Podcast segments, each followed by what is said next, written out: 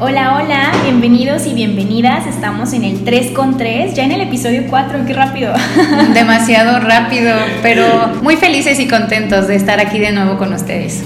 Ay, sí, este episodio a mí me emociona mucho, creo que es un tema que me gusta bastante por su practicidad y por lo mucho que puede ah, enriquecernos. Entonces, les cuento que este episodio se llama Trampas del Pensamiento. ¿Por qué decidimos llamarlo así? Básicamente porque vamos a estar hablando de creencias irracionales o distorsiones cognitivas. Que ahorita pudiera parecer como de qué me están hablando, ¿no? Este, pero básicamente, bueno, para como base, el cerebro, nuestra mente es como una máquina que nunca para, ni aunque estemos dormidos para. Entonces, todos, absolutamente todos, llegamos a tener pensamientos de todo tipo, pero a veces estos pensamientos son un poco complicados o que nos generan cierto malestar o que a veces nos traen repercusiones y no sabemos realmente por qué. Algo que hay que tener claro es que nosotros podemos experimentar pensamientos y esto nos va a derivar una emoción y estas emociones pueden generarnos malestar o nos hacen sentir bien, depende del tipo de pensamiento. Entonces es a lo que se refiere PAMI. Esta como relación entre pensamiento, emoción y conducta, que también luego vamos a platicarles de eso, que es muy importante, pero básicamente hoy nos vamos a centrar en lo complejo que es el pensamiento. Primeramente sería como definir qué es una creencia irracional o una distorsión, que es básicamente, tal vez a ustedes nos escuchan, nos hablamos de estos dos términos, porque para eh, la psicología hay unos teóricos que desarrollaron estos conceptos. Básicamente es como lo mismo, pero con un concepto distinto, ¿no? Creencias irracionales es de Albert Ellis y distorsiones cognitivas es de Beck, es otro teórico, Aaron Beck. Entonces, aquí lo, lo medular sería que empezáramos a hablar de cómo nos pueden impactar en lo cotidiano estas creencias irracionales o estas distorsiones cognitivas. Y creo que también partiendo del hecho de que están ahí, no, no es como que todos ah, tenemos, o sea, a lo que me quiero dar a entender es que sí o sí tenemos alguna que otra creencia irracional.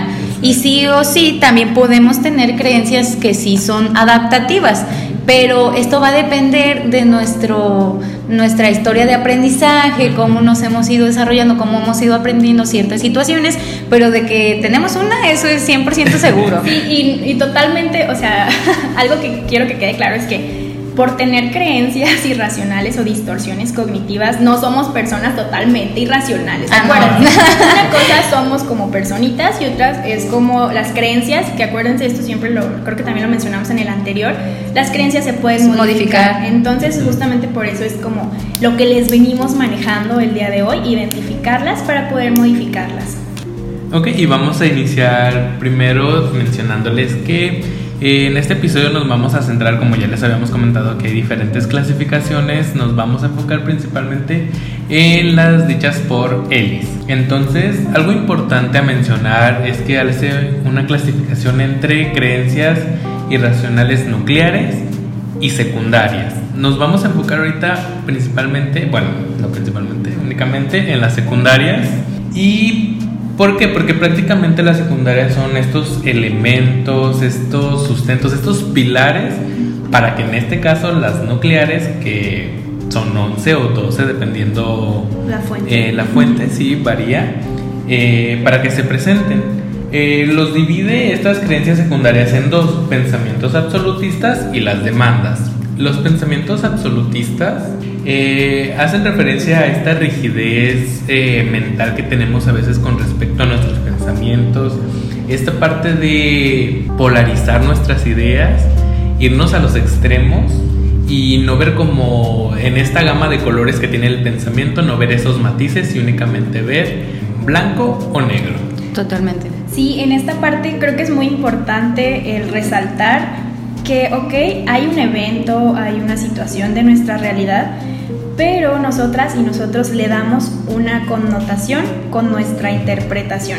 Interpretación está muy ligado con el pensamiento porque ahí es como donde se genera. Entonces, por ejemplo, está pasando una situación Y a lo mejor yo la interpreto de una forma, Paloma de otra y Mariano de otra. Y nos afecta de diferentes, de diferentes formas porque la interpretamos de maneras distintas. Ajá, nos genera distintas emociones, hacemos distintas cosas por el pensamiento que estamos generando. Entonces las creencias irracionales, eh, que son los, bueno, que es esta parte de pensamientos absolutistas, básicamente sería dar una interpretación rígida a una situación y esto solo nos va a generar malestar si es irracional. De hecho, como se me ocurre ahorita como una comparación por si no quedó como tan tan claro, este, como es como si nos tomáramos una foto y cada quien escoge el filtro con el que la va a subir. Básicamente es eso. Sí, realmente es un mismo evento se pueden interpretar de mil formas dependiendo historia de aprendizaje, creencias, valores, todo, todo, todo, todo de, cada uno. Y algo que, que menciona Mariano, que también creo que, bueno, como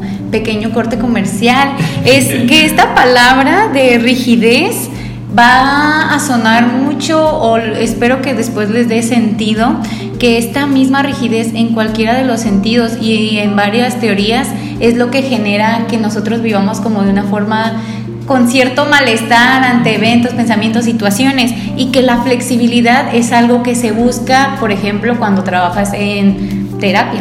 Realmente la base de, ya yéndonos a lo mejor a los extremos de muchos trastornos mentales, es la rigidez psicológica justamente y, creo que los, eh, terapeutas de lo cognitivo conductual y contextual hablan y hacen maravillas con la flexibilidad psicológica, así que... Oye, que, que ah, bueno, en el primer episodio hablamos sobre estos enfoques, ¿no? Yo creo que ya se dan una idea de a cuál le, le damos, ¿no? ¿Cuál es nuestro favorito? Ok, entonces nos perdimos un poco, pero retomamos pensamientos absolutistas. Estos pensamientos absolutistas hay como de varios, para decirlo. Primero está el tremendismo. Uy, a los que somos dramáticos nos encanta esta creencia irracional.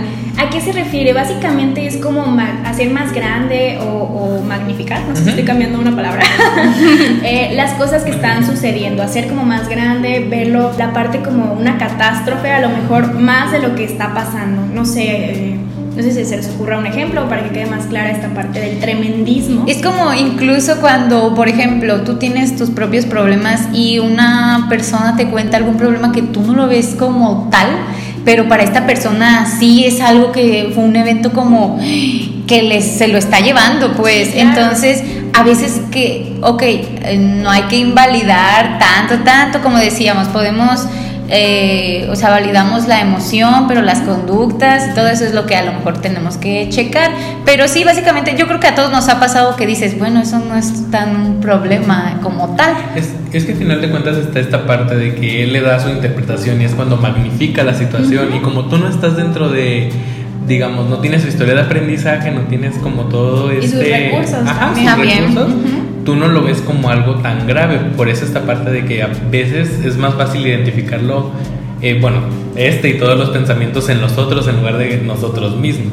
Por ejemplo, se me ocurre así de, es que es lo peor que me ha pasado. El tremendismo es como hacia afuera. Así que básicamente ese es como el primer pensamiento absolutista o de donde se derivan un montón de pensamientos, pero es como parte de la clasificación. El otro, a ver, Pami, tú cuéntanos del no soportitis. Tiene un nombre chistoso, pero creo que nos ha pasado a más de uno. bueno, esta parte de no soportitis, como ya mencionaba Dianita, es esta parte que de la experiencia que es hacia adentro. Ahora no a, a los demás y la situación externa, sino cómo yo a mí me gusta decirlo como esta personita de adentro que tienes un mini tú chiquito no soporta más la situación que está pasando. Esto porque quizás no tiene los recursos o de verdad este pensamiento llega a tal nivel que de verdad internamente no, no puede más con ello. Sí, básicamente es como esta parte de ya hago una evaluación de mis recursos y yo pienso y creo que no puedo con esto. Pero no sé si les ha pasado, a mí realmente sí, que a veces algo, una situación, me pasa y digo, es que no, no voy a poder hacerlo o, es que no lo, no lo voy a como superar, ¿no? Y al final fue más fácil de lo que creí y solo estaba en mis pensamientos realmente, como este filtro negativo de la situación y realmente hice una evaluación sesgada de mis recursos y al final todo salió bien, o no tan bien, pero salió mejor de lo que esperaba. Y que, incluso ya a través de esta situación te das cuenta de que cuentas con recursos que no, sabías. Entonces ya si se presenta otra, otro escenario parecido, dices, sí, ya tengo las pruebas de que sí cuento con el recurso, sí lo voy a poder hacer y ya no viene este pensamiento como extremista. Y la otra, a ver, Marianito, tú te toca. La tercera, que sería la condena global, eh, bueno, se podría definir como esta valoración de sí mismo y los demás con respecto a un acontecimiento, es decir, son todas estas etiquetas y generalizaciones que hacemos ante una situación pues no agradable creo que como sociedad nos encantan las condenas globales. Las amamos. Somos, queremos ser como el juez, ¿no? Básicamente. Sí, nos encanta decir a lo mejor que una cosa es tal forma. No sé, poner etiquetas creo que es algo que, aunque estamos a lo mejor combatiendo algunos internamente o como sociedad, pero creo que realmente sigue, sigue latente y al final los pensamientos a veces son automáticos y están tan normalizados que no nos damos cuenta. Pero bueno, esto de condena global para traerlo un poquito a lo cotidiano, a lo que a lo mejor a ti te puede estar pasando, es, por ejemplo, hacer una evaluación de ¿es malo esto o es bueno esto? O sea, como muy, muy polarizado. Y además, ah, algo que, bueno, tal vez me perdí un poco, pero es como, fulanito de tal, lo conocí una vez, y ya, y le pongo una etiqueta de es que es mala persona. No tengo ni siquiera el conocimiento a lo mejor real de, una persona y estoy haciendo como esta, mm, este juicio, por así decirlo. Y básicamente es un ejemplo de una condena global, el, poner etiquetas cuando no tenemos a lo mejor información, suficiente, algo que realmente lo, lo, vea como algo válido, ¿no? E incluso no solo de personas, sino también de situaciones de servicios, de lugares, incluso, no sé, a mí me ha pasado, me va mal a lo mejor una vez en, cierto lugar que voy a comer y es como, es el peor lugar del mundo para ir. Entonces eso sería una creencia irracional porque realmente no va a ser el peor lugar del mundo. Y tú fue una mala experiencia y no tienes que generalizar. Entonces en esta parte de condena, esa es, de condena global, esta es como la palabra clave, generalizar.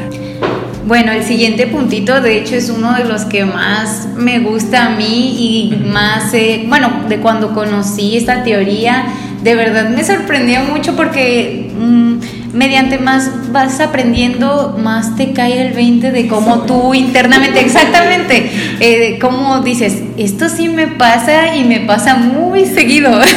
y es esta parte de las demandas y esta se divide pues en tres. Creo que esto de las demandas pudiera ser, bueno, al menos para mí es un poco más fácil de, pues entender que el otro también nada más es como ahí leer un poquito y comparar un poco cómo lo vives tú y cómo lo viven los demás. Pero básicamente estas demandas se dividen en contra mí, contra el otro y contra el mundo. Esto se refiere, ok, bueno, creo que la mayoría tenemos en cuenta que es esta, una demanda es como una petición, como una necesito, está de moda el necesito. básicamente es como estás esperando cosas a veces muy extremas o muy rígidas de ti mismo, de los que están a tu alrededor y del mundo en general.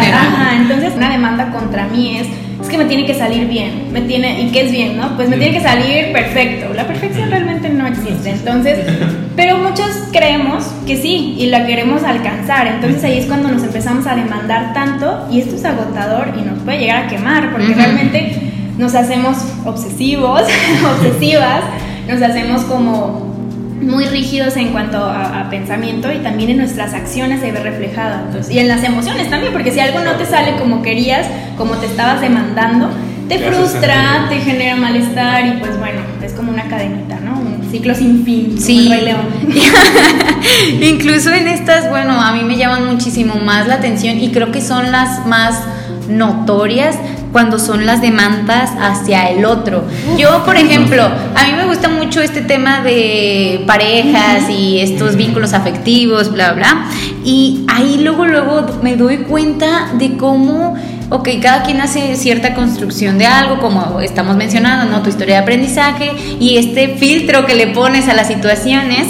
Entonces, ¿cómo? Pero es, lo que me llama más la atención, ¿cómo dices, es que mi novio debería hacer esto? Es que estoy enojada porque mi novio debió de hacer esto o debió decirme esto y es como...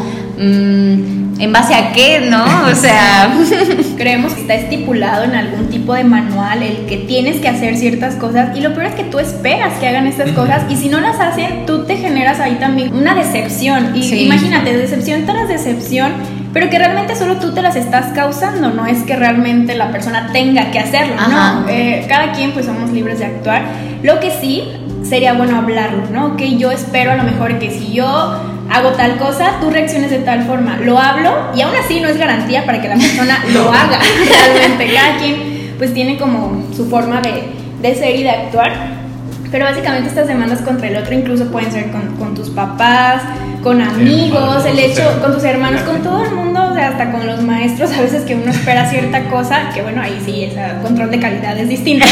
en servicios y en, en, educación también es otra cosa. Es que es esta parte de, de, ver si mi pensamiento realmente es racional o irracional. Hay cosas que sí nos gustaría que, que ocurrieran, pero que no van a este extremo y que si no llegan a pasar, bueno, sabemos que no es el fin del mundo, ¿no?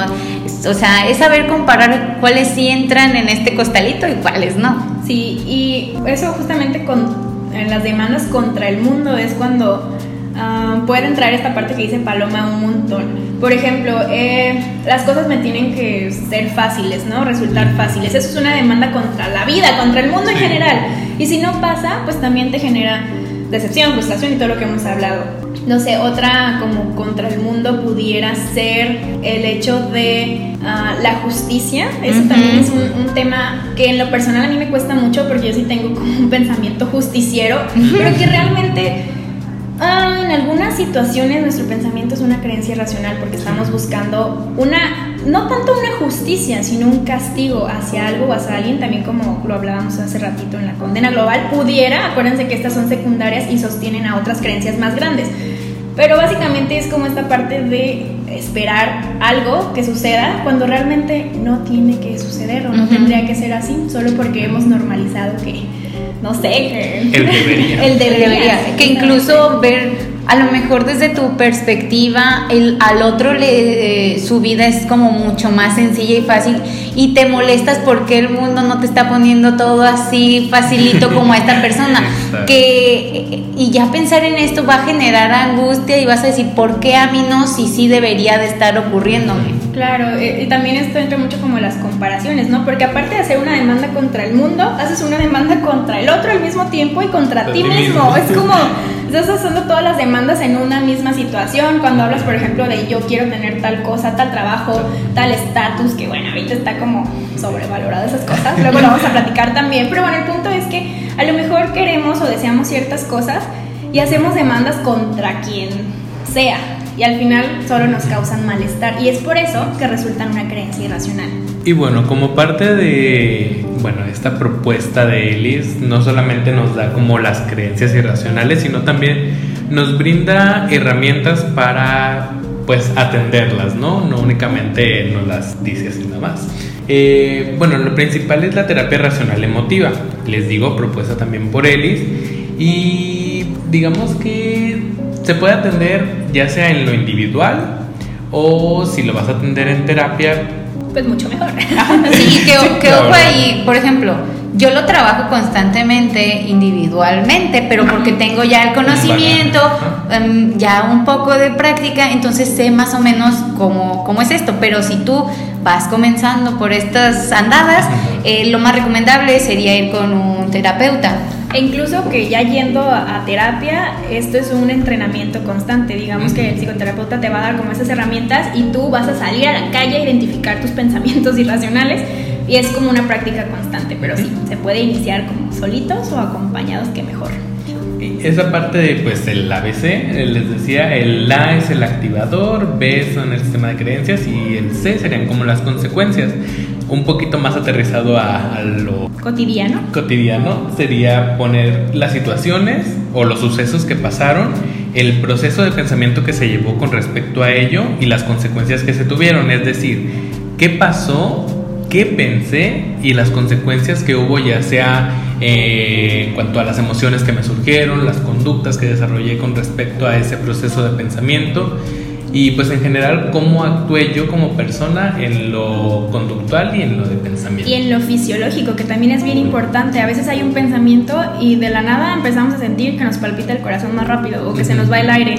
También los pensamientos tienen injerencia o un poco de impacto o bastante impacto en nuestra cuestión fisiológica, en nuestro cuerpecito. Cree que esa cuestión en sí a veces es de las que a mí más se me hace difícil y que veo que algunos consultantes también que identifiquen qué sienten fisiológicamente, qué ocurre cuando piensan algo, cuando están atravesando o viviendo esta emoción en particular y saber identificarlos. A lo mejor a veces no sabemos qué estamos sintiendo, pero ya una vez sabiendo que, ok, cuando me está pasando esto en el cuerpo es porque estoy sintiéndome así, entonces a lo mejor no podía identificarlo, pero ahora que ya sé que que se está manifestando, ya sé que estoy sintiendo realmente. Y también ese es un trabajo mm, complicado al principio, pero te va a traer unos buenos resultados después. Y nada más como agregándole a esta aportación de Mariano, es que para trabajar estas creencias, nosotros recomendamos o coincidimos en recomendar en ir con un psicoterapeuta que maneje un enfoque cognitivo,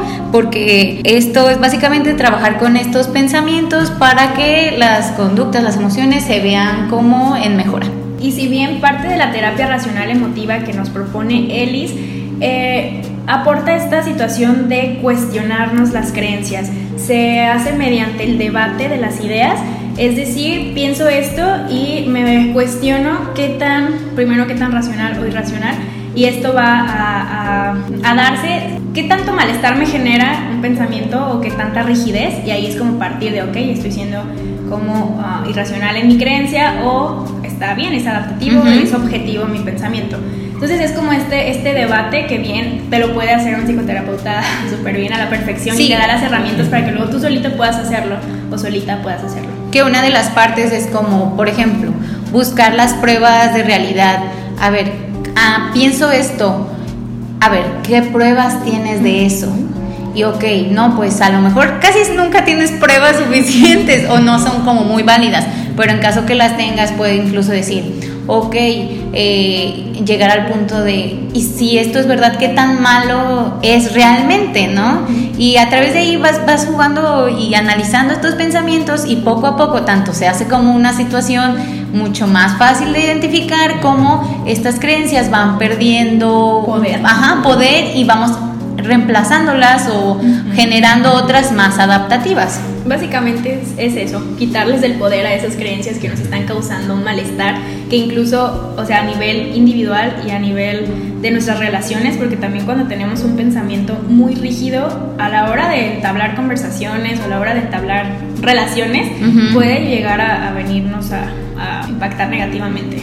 Un consejo o una forma como para poder identificarlas que, coincidimos nosotros de que pudiera serles de mucha ayuda, que ha sido de ayuda para nosotros y estamos seguros que también para ustedes es identificar palabritas como, que ya se mencionaron, pero debería.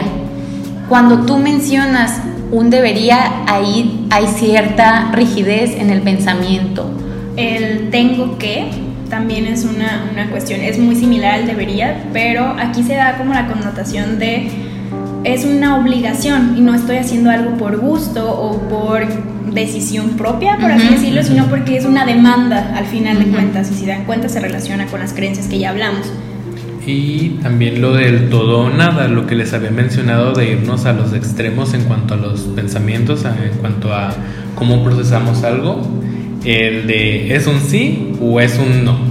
Sí, es como bien polarizado, o él es bueno, es malo, y se nos olvida todo lo que hay como en medio.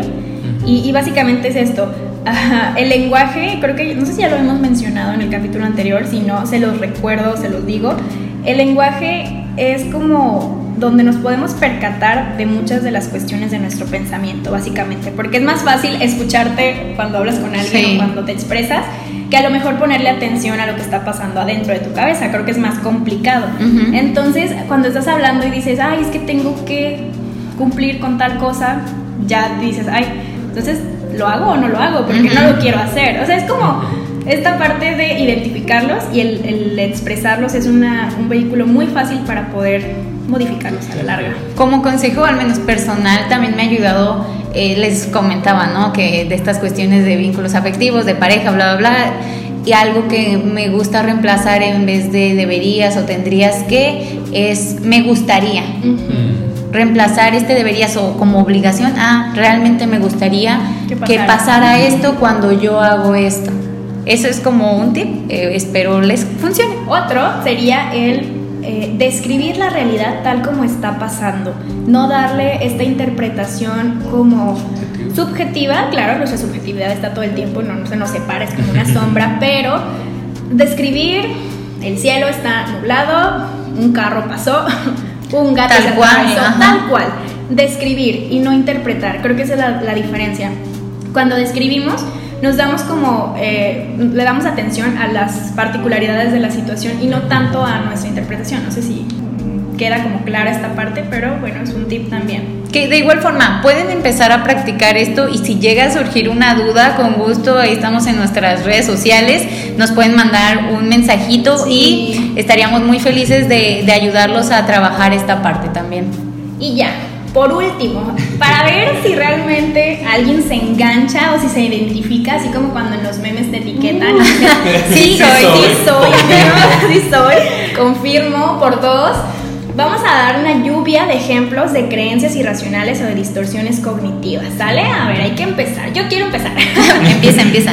Todos los hombres son iguales. Realmente no he estado con todos los hombres y no puedo comprobar si son iguales o no. Entonces, eso sería una creencia irracional.